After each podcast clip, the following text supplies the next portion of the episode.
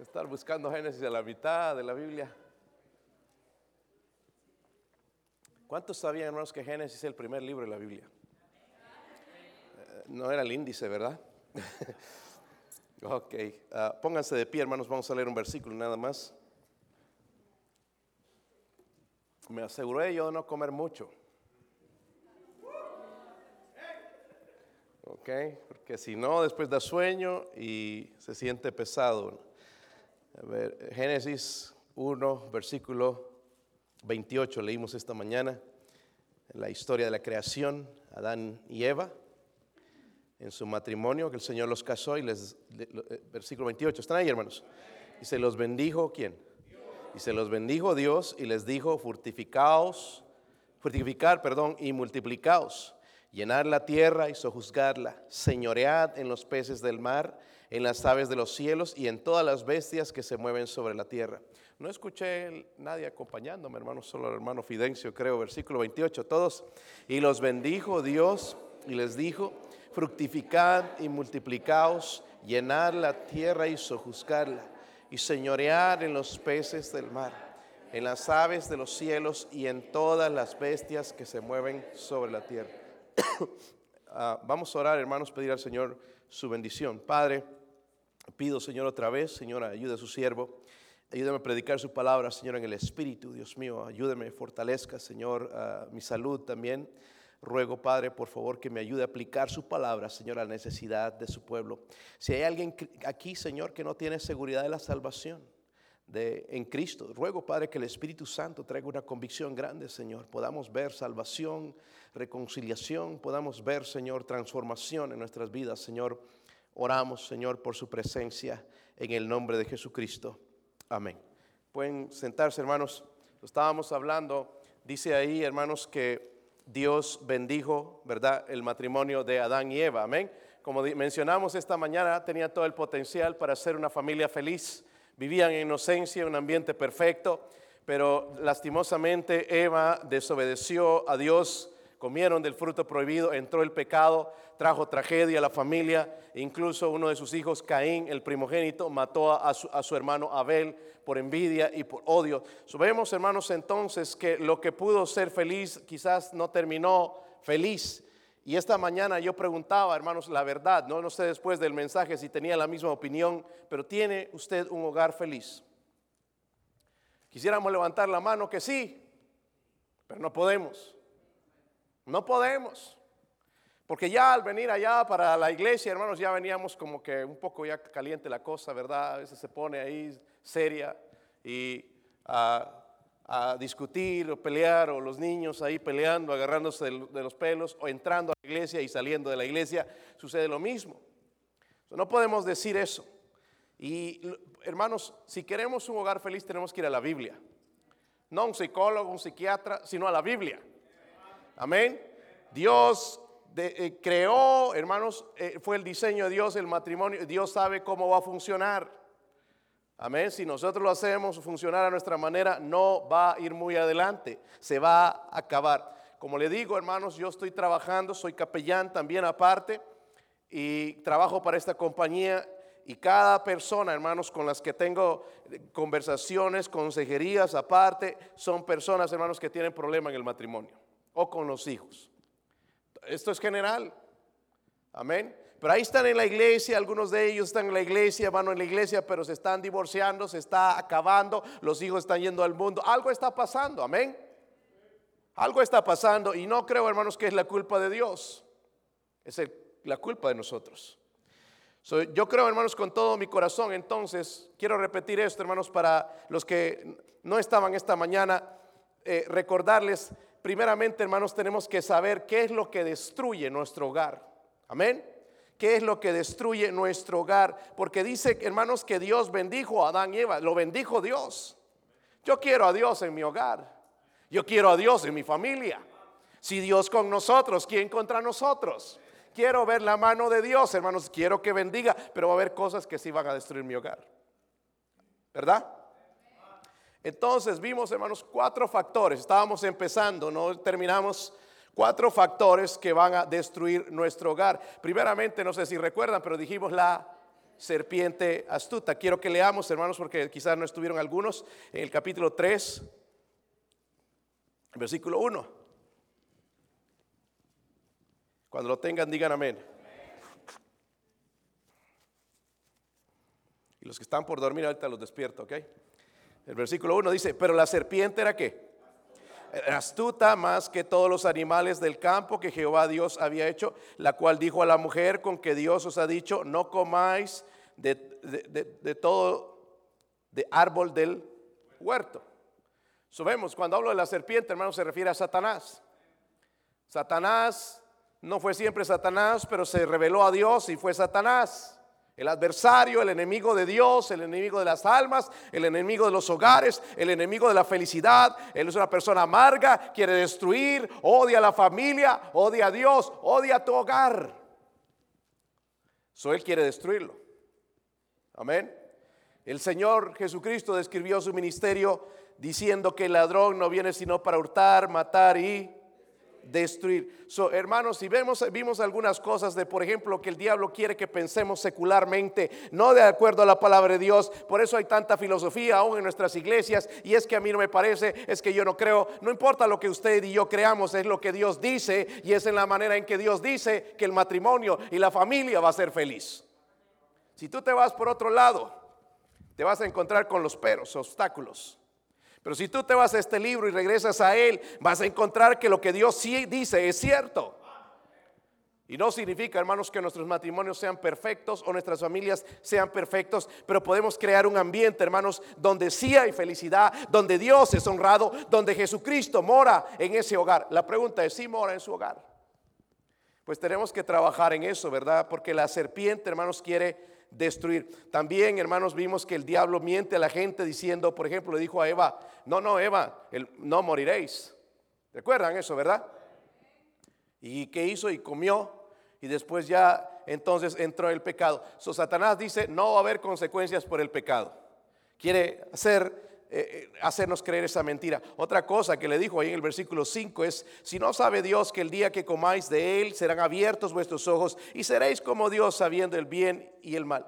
Otra cosa que veo en el misterio de Satanás, hermanos, es que él intenta hacer creer que no necesitamos a Dios, que todo lo que necesitamos, que nosotros somos capaces de hacer todo en nuestras manos. Y no es cierto. No podemos vivir sin Dios. ¿Sí o no? A ver, trata, hermano, de respirar sin aire.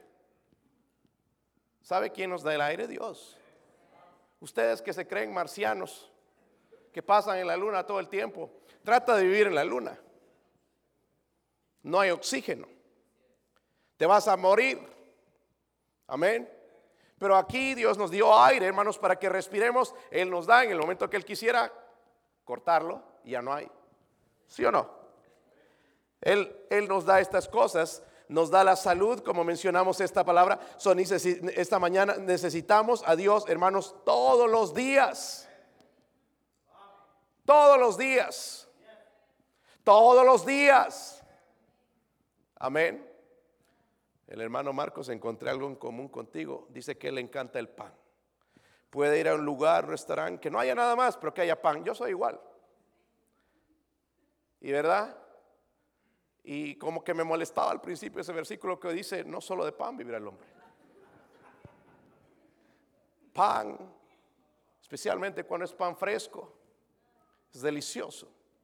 Yo creo, hermanos, que en el cielo va a haber pan. No sé acerca de las carnitas, hermanos, lo siento. Los carniceros, pero, pero sí va a haber pan. Pero hay un pan espiritual que debo buscar todos los días. Es el pan de Dios. Cristo dijo, yo soy el pan de vida. Y necesitamos buscarlo todos los días. Si no, el día, hermanos, no va como debería ir. So, necesitamos a Dios, pero Satanás nos va a engañar. No, tú no necesitas. Un día nada más que ya le hace. Y, ahí estamos ya una semana sin leer la Biblia. le creemos y va destruyendo nuestra vida. Ahora, hermanos, apártese de la Biblia. Si, si, la Biblia no le aparta del pecado, el pecado va a apartar, apartarle usted de la Biblia.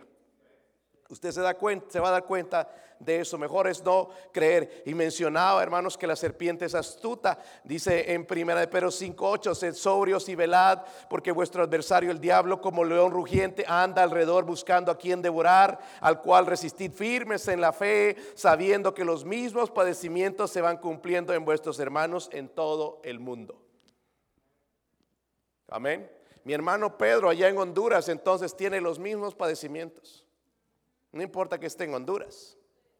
¿Verdad? Él está atacando en todo lado.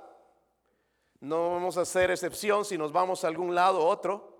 Gloria a Dios, hermanos, porque acá hay una iglesia donde se predica la palabra de Dios. Amén pero eh, él está atacando en todo lado, él va a tratar de destruir toda familia, sea cristiana o no sea cristiana, él quiere ver esos, esos padres divorciándose, quiere verlos en pleitos, quiere ver esos hijos en el mundo, los quiere ver drogándose, quiere ver jovencitas embarazadas a edad sin casarse, él quiere ver todo eso, él quiere destruir nuestros hogares. So, la serpiente es astuta, ¿verdad? Ese es el primer factor que encuentro, hermanos, pero también hablamos de otro en Génesis 3, versículo 6. Vaya allá, hermanos, y dice, y vio la mujer que el árbol era qué? Bueno para comer. Dice que ella vio. Y era agradable a qué? A los ojos, ¿verdad? Y, y árbol codiciable para alcanzar qué cosa? Y tomó de su fruto y comió y dio también a su marido, el cual dice comió así como ella. Lo segundo, hermanos, eh, ah, factor que destruye nuestro hogar, no solamente es Satanás. No le eches la culpa de todo a Satanás, porque a veces no es la culpa de Satanás. E, este es un factor bien importante, la sabiduría humana. Cuando pensamos, hermanos, de la manera contraria a lo que Dios dice. Amén. Fue convencida por Satanás de lo que e, e, él ofrecía era mucho mejor, que era lo que necesitaba. Dice, la mujer vio el árbol era bueno para comer y que era agradable a los ojos, árbol codiciable para alcanzar qué.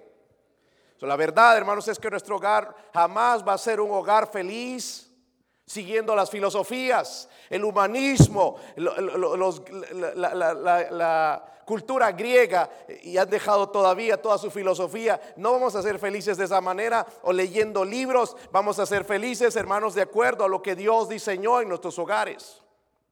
Amén. Hablamos esta mañana, por ejemplo, ¿verdad? Que, no sé, me dijeron que no se iban a enojar hoy, no se enojaron algunos, pero otros sí. Vi algunos restregándose ahí. Una de las cosas en el matrimonio, hermanos, el matrimonio es para siempre. No voy a ir a todos los versículos otra vez, pero una vez que te casas es para siempre. Hasta, por eso, hermanos, ahí el pastor o el predicador, o ahí si te casas por civil, te van a decir hasta que la muerte los, hasta que la muerte los, y ya, ya los tres meses ya están divorciando. Qué falsos somos, ¿verdad? Es un, voto delante de Dios, no es cualquier voto, hermanos. O cuando va a decir, sí, lo prometo, tienes que ver que es para toda la vida. Amén. Es que no lo conocía. Bueno, por eso es que hay que darse tiempo para eso del matrimonio, ¿verdad? No casarse porque se gustan, porque, ay, qué guapo, qué guapa está esta muchacha. No, no, no, hay que esperar el momento de Dios, ¿verdad? Hablamos también, hermanos, que Dios puso a Adán como la cabeza del hogar. Pero hoy en nuestros días, hermanos, en vez de cabeza hay cabezones. ¿Verdad? No entienden, orgullosos, tercos, como mulas. ¿Verdad? Y la esposa ahí tratando de que se levante y que sea ese líder espiritual, rogándole. Saben, hermanos, en la consejería, cuando he estado con dos parejas, a veces ahí está la esposa, pastor, que él empiece, yo le sigo.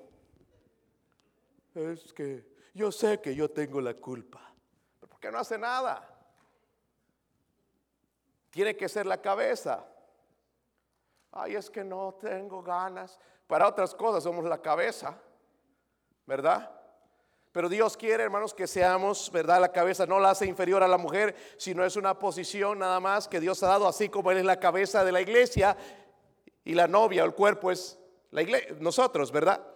Él es, pero Él es la cabeza, Él tiene un orden. También hablamos, hermanos, de que la mujer debe respetar a su marido. Mucha mujer quiere eh, eh, levantar su hogar con la sabiduría de ella y la, Biblia dice la mujer sabia edifica su más necia con sus manos ya empieza a meter las manos, no es que de esta manera va a funcionar, o la boca o su consejo. A veces, hermanita, lo que tienes que hacer es simplemente callar.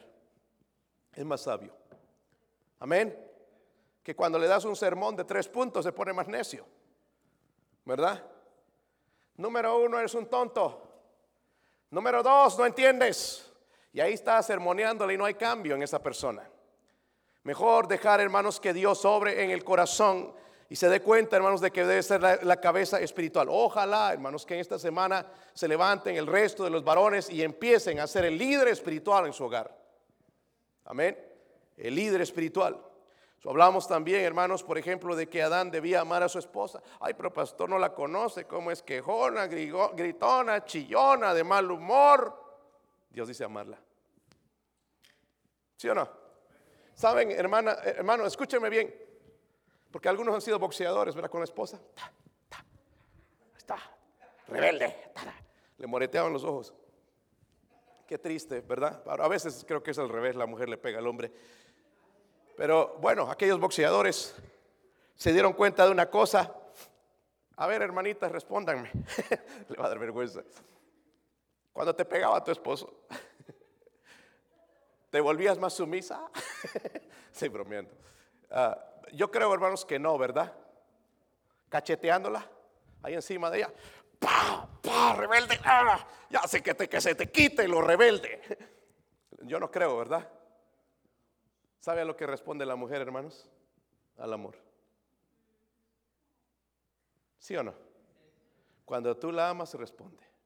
Me ama, lo seguiré a donde quiera que vaya al África y nos coman los leones, ahí voy. Pero a cachetadas, hermano, no va a responder. Amén. Yo doy gracias por mi esposa, hermanos. Miren, varones, de, lo que nos hace líderes en nuestro hogar es tener una buena esposa. Detrás, dice, de un buen líder hay, una buena esposa. Todo lo que debo, hermanos, el éxito en el ministerio, en los ministerios que tengo, se debe a mi esposa. Amén. No la mencionan mucho, pero mi esposa está ahí detrás. dice la Biblia, entonces la mujer sabia dice, edifica. Ni, si, ni cuenta se da, pero depende de Dios. Ora por su esposo, le pide al Dios de los cielos y ese hombre va levantándose y ella va apoyándole y cuando se da cuenta, no sé, ese hombre está arriba. ¿Verdad? Pero la necia dice con sus manos la derriba. Hablamos, hermanos, y esto era un poquito duro. Allá en Primera de Timoteo, vamos rapidito, hermanos, después voy a terminar el resto. Primera de Timoteo. Yo sé que no les gusta este versículo. Pero está en la Biblia, hermano, debería, gustarle. Cuando estaba estudiando para pastor, me, decía el hermano eh, Miguel Casillas, tú tienes que estudiar este libro todo el tiempo. Y es lo que hago, lo leo varias veces, el libro de Primera de Timoteo porque me ayuda a mí como, como líder espiritual, pero también como esposo, como padre de familia. Primera de Timoteo 3, ¿lo tienen? Dice ahí en el versículo, está hablando de los requisitos, ¿verdad? Del, del, pastor, pero creo yo, hermanos, que debe aplicar a todo líder espiritual en el hogar, porque nuestra iglesia, digo, nuestro hogar es una iglesia. Si hay gente cristiana, es una iglesia. ¿Ok? A ver, que preguntarse cómo está la iglesia ahí. Dice el versículo 4 que gobierne bien su... Dice que gobierne qué.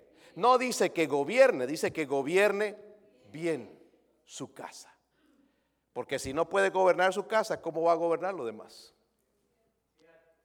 Ahora, hermanitos de aquí, no me vas a malentender y vas, ah, tú escuchaste lo que dijo el pastor, yo soy el líder aquí, hoy mocosos. El día de hoy tomo mi responsabilidad. No, no, no, no, no.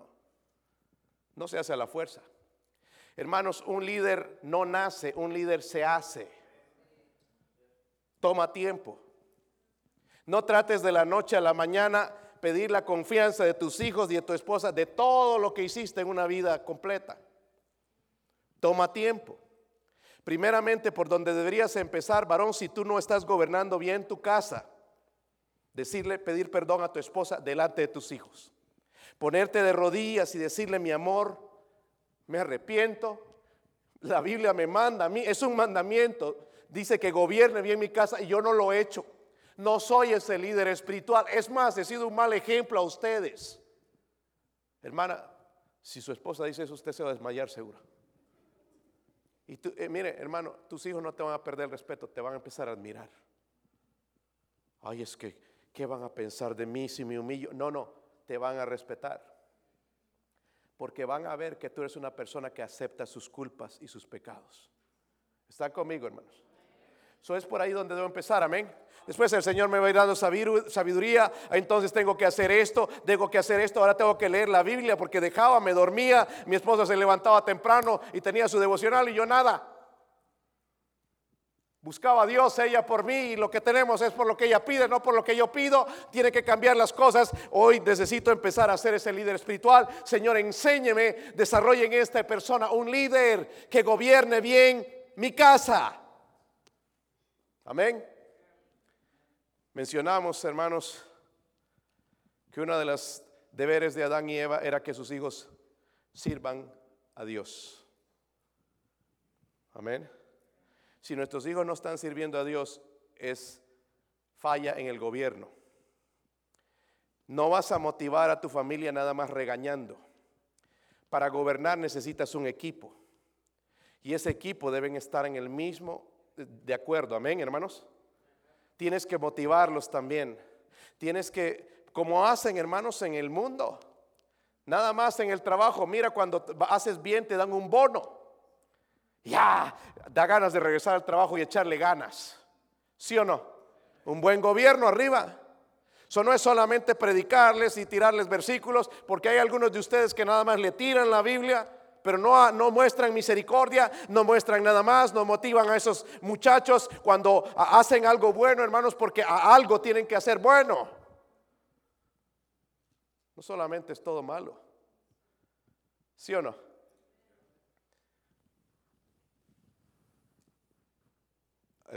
Pongo el ejemplo de Stephanie.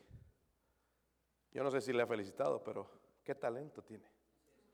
Yo creo con todo mi corazón que Dios le ha dado un don para la música tan rápido, hermanos, que ha alcanzado esto. Y si ella sigue así, lo va a llevar a un nivel donde Dios la va a usar grandemente y quién sabe lo que va a hacer. Pero podríamos fallar nosotros, ¿verdad? Ponernos envidiosos, ¿verdad? ¿Sí o no? en vez de decirle gloria a Dios, estoy tan contento por ti. Especialmente debería venir de los padres, ¿verdad? Ay, no, que le pelaste una nota. Hay padres así, hermanos. ¿Sí o no? Juegan fútbol, se falló un gol allá. Ah, ¿cómo le fallaste ese gol? Mira, hizo lo mejor que pudo.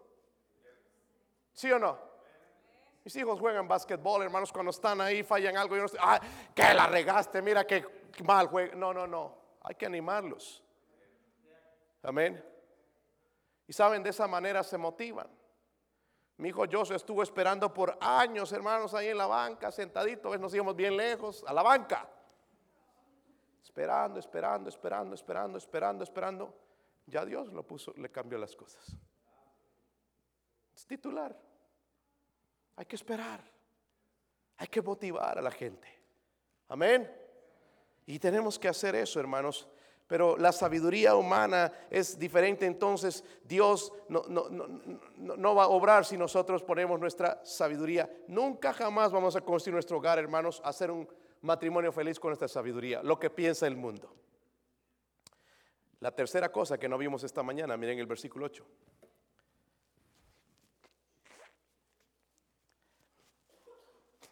Si me invitan a predicar una conferencia, voy a predicar este mensaje, así voy a tener un mensaje para dos días. Ah, Génesis 3, versículo 8. ¿Están ahí, hermanos? Y oyeron, dice, la voz de Jehová Dios que se paseaba en el huerto al aire del día. Y el hombre y su mujer se escondieron de la presencia de Jehová Dios entre los árboles del. Mas Jehová Dios llamó, ¿a quién?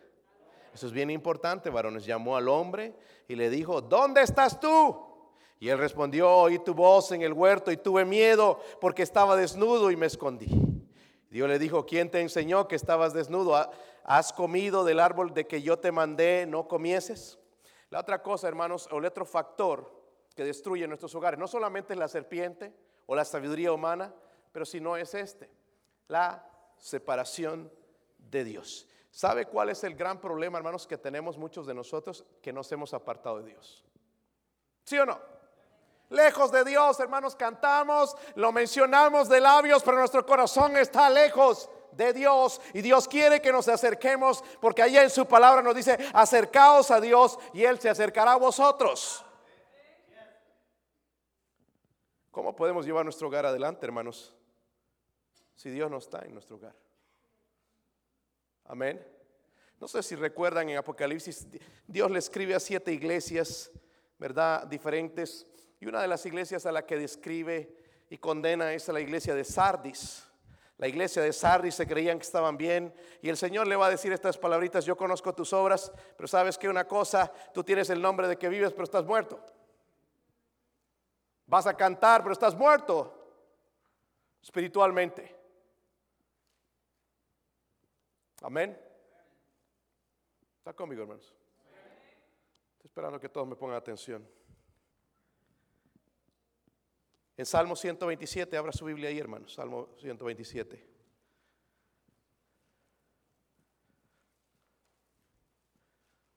Este versículo está en sus invitaciones.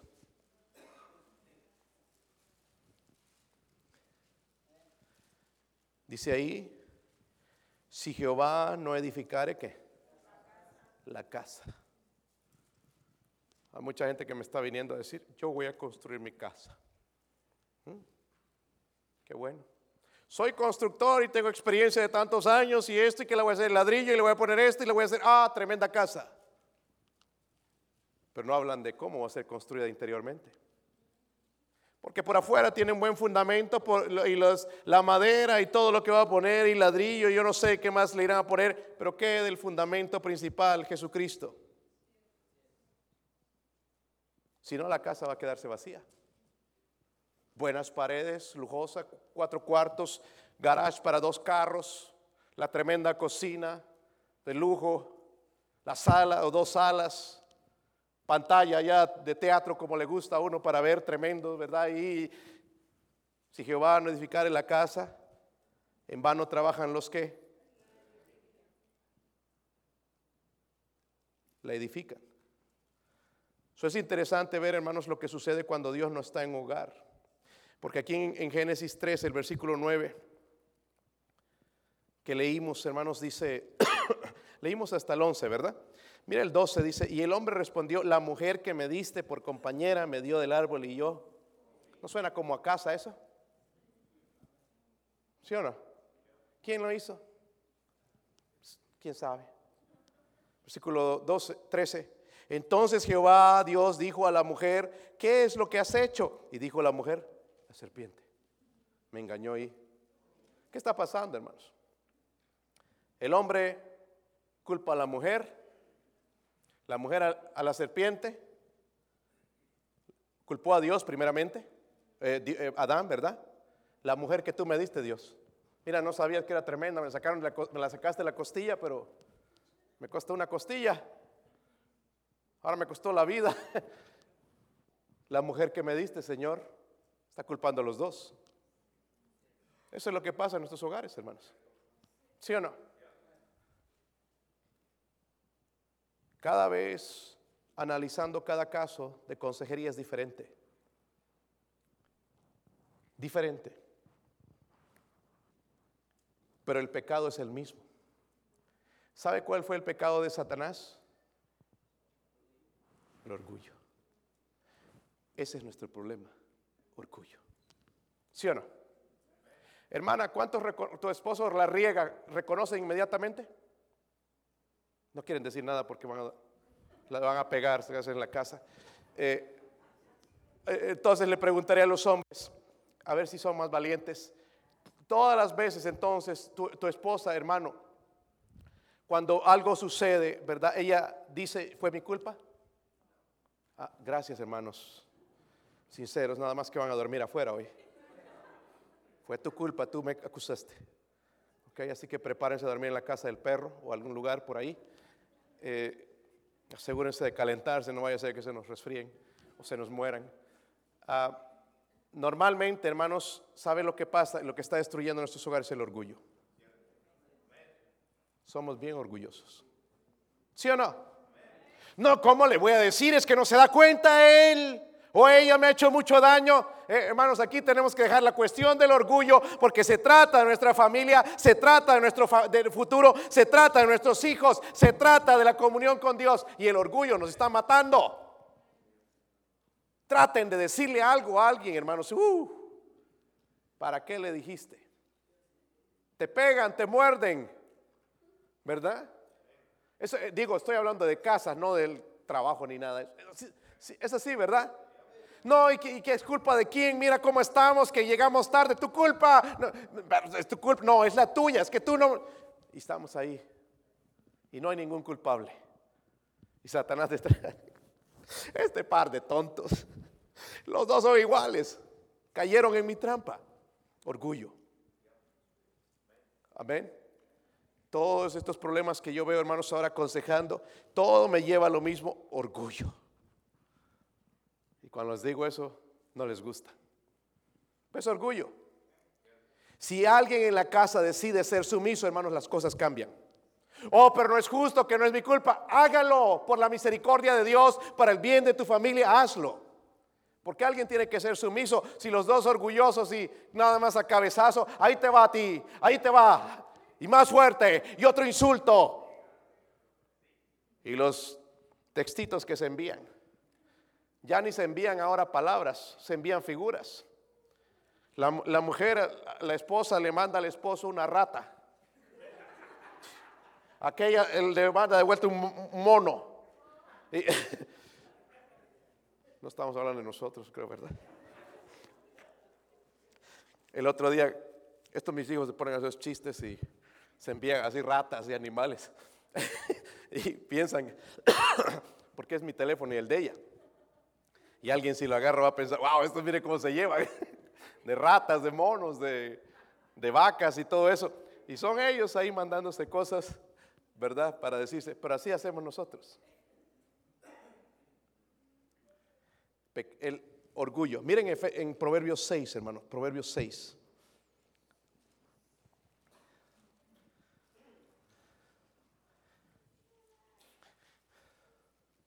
Están tranquilos todavía, ¿verdad?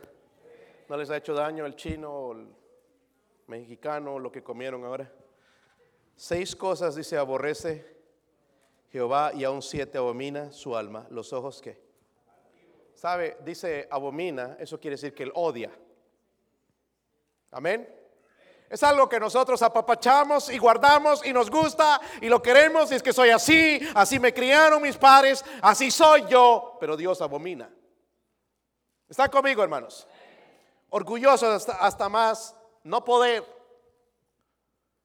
Estaba pensando en ustedes, hermanos, que y oro por ustedes. Ojalá el Señor les dé hijos. Pero el otro día tuve un caso en una de las compañías. Eh, me habló el dueño. Me dijo, fulano de tal, embarazó a su novia y quieren abortar al bebé. Es más, me dijo, el doctor al que fueron les aconsejó abortar al bebé. No porque había riesgo, sino porque él no está económicamente bien. ¿Debería abortarlo? Hermanos, es una vida. Nosotros no estamos de acuerdo con el aborto. Es, un, es una criatura de Dios. Él ya fue pecado, lo que sea, pero es una vida a la cual Dios puede cambiar y puede transformar. Y sabe, le envié un texto. La gente que no quiere hijos tiene y los que quieren no tienen. A veces me parece medio mal pero Dios sabe. Y qué hombre más orgulloso. Le envié un texto, hermanos, nada más saludándole, no diciéndole del problema. Pero él ya me habló de todo el problema, como que ya dijo, el dueño le dijo todo. Y ya desembuchó todo ahí, en el texto. Y no, pero ya hemos decidido con mi esposa, entonces lo vamos a tener. Y wow, qué orgullo. ¿Cómo pensar en matar una criatura? ¿Verdad? Miren Proverbios 29, versículo 23. Ya voy a terminar, hermanos. Dice ahí. Cuando habla soberbia también habla del orgullo. ¿Están ahí, hermanos? Mire, la soberbia del hombre le qué. ¿Saben lo que significa bate, hermanos? Eso significa lo derriba, lo derrota, lo hunde su vida. Dice el orgullo lo derriba, pero el humilde espíritu sustenta qué? La honra. Amén. So Dios, si no somos orgullosos, si no nos exaltamos, Él nos va a honrar. Por eso es que no honra nuestros hogares, porque somos bien orgullosos. No queremos hablar de nuestros problemas. No queremos que nadie se, entere, pero ya sabe el vecindario. Cuando llegas de la iglesia ya saben que estás ahí. Empiezan los zapatazos, empiezan los gritos, insultos. Ah, ya, ya llegaron, ya llegaron de la iglesia. Qué triste, hermanos. Porque todo encorbatados, vestidos. Pero llega a la casa, hermanos, y a machete limpio, a golpe, empiezan a salir los insultos y las palabras hirientes. Eso sucede muchas veces. La soberbia del hombre le dice, le abate. Pero ¿dónde comienza todo esto, hermanos? En la separación de Dios. Dígame, hermanos, ¿cuántos aquí comen todos los días? Levante su mano. Algunos que no levantan la mano si se nota que no comieron hace tiempo. Algunos comen hasta cinco o seis veces. Eh, no viven para comer, comen para vivir. O al revés. Ojalá haríamos lo mismo con la palabra de Dios que la anheláramos cada día, estar delante del trono de Dios. Cada mañana que voy ahora a Dios le digo, Señor, está difícil ahorita, yo tengo sueños, Señor, es temprano, mi cuerpo no puede. Pero sabes qué, Señor, quiero ir al trono de la gracia, porque usted ha dicho, Señor, en su palabra, acercaos confiadamente al trono de Dios. Señor, no deje, por favor, bendígame este día, deme su bendición. Dios mío, por favor, ayúdeme a entrar a ese trono en este día. No quiero salir, no puedo salir, Señor, al mundo sin estar en el trono. Pero muchos de nosotros nunca hemos entrado al trono de la gracia. Necesitamos hacerlo más regularmente. ¿Sí o no? Hermanos, si se nota en nuestro carácter. Amén. Se nota en nuestra manera. Saben, hermanos, gracias por orar el miércoles. Les pedí que oraran por Joshua, no por mi hijo Joshua. Joshua en la compañía. Este hombre que se movió de Colorado recién traía una troca, hermanos, de 80 mil dólares y todo. Y yo dije, este hombre, y un carácter, él es de Florida, su esposa de Florida carácter duro, ¿sabes? Conocen a los gente de Florida y dije, wow, este va a ser difícil, este es un reto, Señor, va a ser difícil. Pero el, miércoles que fui, hermanos, a la compañía, casi no han trabajado apenas, o eh, ¿qué día fue? Sí, el miércoles.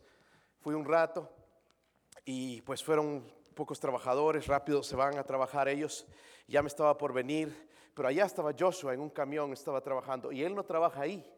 Pero el Señor lo puso ahí y estaba trabajando en ese camión y me dice el Espíritu Santo, acércate a Él. Y voy a Él, Señor, ¿para qué? Pero es orgulloso y tiene ese carácter, Señor, me da miedo, la verdad. Me da miedo este hombre. Acércate.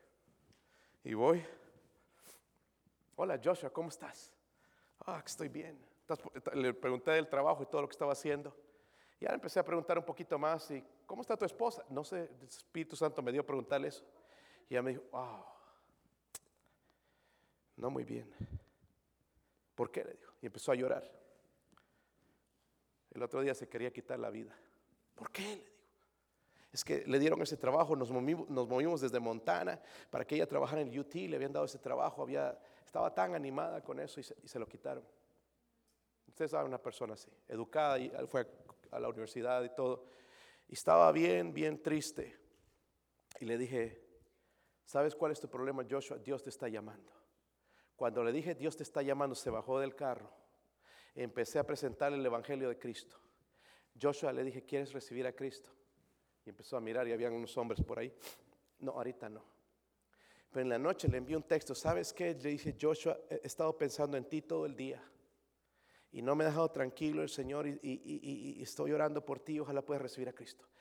¿Sabes qué? Voy a recibir a Cristo cuando tú vengas. ¿Para qué, hermanos? El día siguiente me fui. Oramos, ¿verdad? En la noche.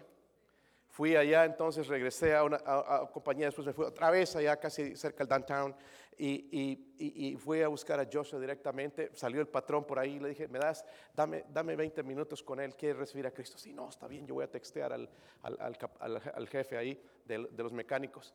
Y él, él- él se encargó entonces Joshua. Le empecé a hablar, ¿sabes qué? Yo no podía dormir anoche, el Espíritu Santo no me dejó. ¿Sabes qué sucedió lo mismo conmigo? Me dijo.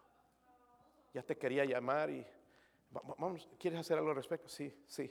Nos fuimos, hermano, allá mi oficina, es atrás de los edificios. No hay oficina ahí para mí, atrás de un edificio, hermanos, ahí es donde guía- guío a la gente a Cristo. Ahí le dije, Joshua, ¿quieres recibir a Cristo? Le empecé a mostrar pasaje tras pasaje y le, empecé a hablar de la gracia, del amor de Cristo. Cristo murió por tus pecados, Él quiere darte la vida eterna. Él empezaba a llorar, sí quiero recibirlo, sí quiero aceptarlo. Fui criado católico, pero yo sé, nada ha pasado en mi vida. Yo siento ahora que tengo que recibir a Cristo. ¿Te, te- te animarías a ponerte de rodillas? Ahí estaba yo con Joshua, el hombre de la troca de los 80 mil dólares, orgulloso, de rodillas, pidiéndole a Cristo que lo salvara. ¿Sabe por qué? Porque a las tres y media o 3.45, 4 me fui al trono de la gracia. Señor, deme el alma de Joshua. Salve a Joshua, Señor. Salve a Joshua. Y el Señor hizo todo el trabajo. Yo solamente, hermanos, fui el portador del mensaje. Gloria a Dios, ¿verdad?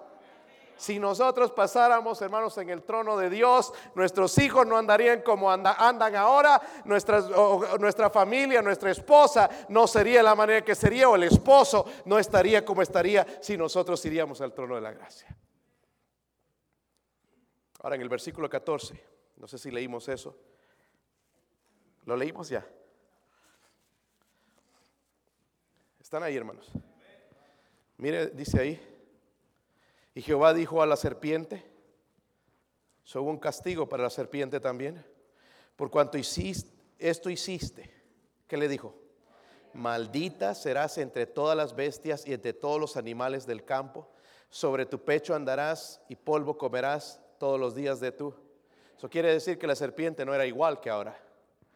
Dice, y pondré enemistad entre ti y la mujer, entre ahí está la primera eh, profecía de Cristo, y entre tu simiente y la simiente suya, esta te herirá en la cabeza y tú le herirás en el calcañar. Eso es lo que Satanás hizo con la muerte de Cristo, herirle en el calcañar, no una parte vital del cuerpo, pero cuando Cristo murió, le hiri- hirió en la cabeza. Versículo 16 dice, a la mujer dijo, multiplicaré en gran manera los dolores en tus que. Con dolor darás a luz tus, los hijos y tu deseo será para tu marido y él se enseñoreará de ti. Y al hombre dijo, por cuanto obedeciste a la voz de tu mujer y comiste del árbol que te mandé diciendo, no comerás de él, maldita serás sobre la tierra por tu causa, con dolor comerás de, to- de- ella todos los días de tu vida. Espinos y cardos te producirán y comerás plantas del campo. Con el sudor de tu rostro comerás el pan hasta que vuelvas a la tierra, porque de ella fuiste tomado, pues al polvo eres y al polvo qué. Qué interesante. So, otra- el otro factor, hermanos, que nos destruye nuestros hogares es este. La secuela. Cuando estoy hablando de esto, hermanos, los efectos del pecado. So, los ateos con esto justifican su incredulidad. Ellos dicen, si Dios existe, ¿por qué tanto mal y desgracia en el mundo? ¿Por qué permite el hambre en el mundo? La respuesta es esta, la respuesta es bien fácil, hermanos. Lo que destruyó la sociedad, la familia, lo que trae hambre y pobreza, no es Dios, es el pecado. Y es con eso con lo que tenemos que tratar en nuestros matrimonios, con hombres rebeldes, mujeres rebeldes. Es lo que tenemos que tratar, los efectos del pecado, hermanos. Amén. Y que tenemos que ir a trabajar, a buscar trabajo y que no hay. Y que tenemos que trabajar duro y que tenemos que sudar y que tenemos que echarle ganas en la vida. Los efectos. Y tenemos que salir adelante con todo esto. Eso necesitamos a Dios. ¿Sí o no? O hermanos, ¿quién la tiene fácil en realidad? Verdad que nadie. Especialmente estas semanas, hermanos que trabajan afuera. Difícil. Difícil. Pero no imposible. ¿Sí o no? Ya mero, estoy por buscar otro trabajo. so, la secuela, hermanos, del pecado. Miren Romanos 6:23. Romanos 6:23.